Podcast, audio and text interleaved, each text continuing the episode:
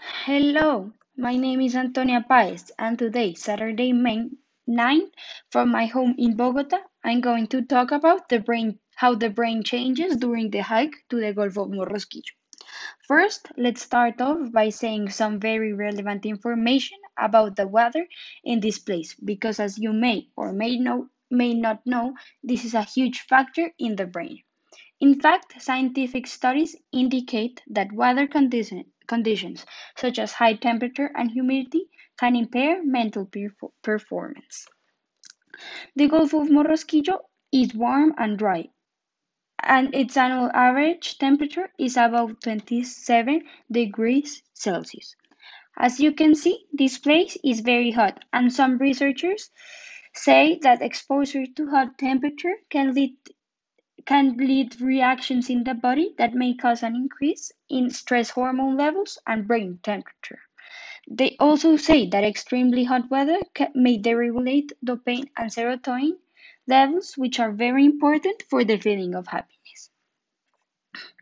Another way in which the brain is affected during this hike is dehydration. The human body contains a high proportion of water, so when the temperature rises, the body tries to cool itself by homeostasis, and it does this by sweating. The sweat is made mainly of water and salt, meaning that if you sweat a lot and don't compensate the body by drinking more water, your body will become dehydrated. So if you don't replenish so if you don't replenish your body's water supply by drinking plenty of fluids and and you become dehydrated, your body will be unable to perform to perform its normal functions, including attention and memory.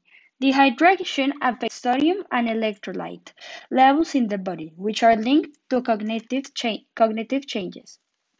In fact, however, researchers have discovered that extreme heat makes it harder, harder to think.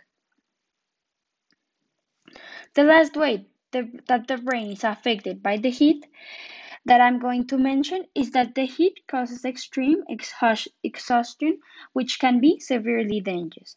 When you go to the Golfo, being exposed a long time in the sun can cause a series of problems.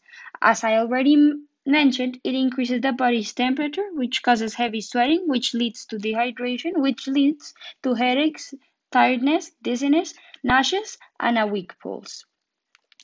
In conclusion, the brain is affected in a huge in huge ways during this hike. These effects can become more lethal if you don't take the precautions you need. So in order to have a great time and be healthy, make sure to spend time in the shade and drink, drink lots of water.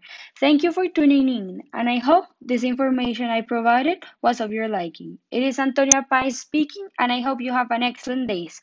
And please remember to drink tons of water during these sunny days.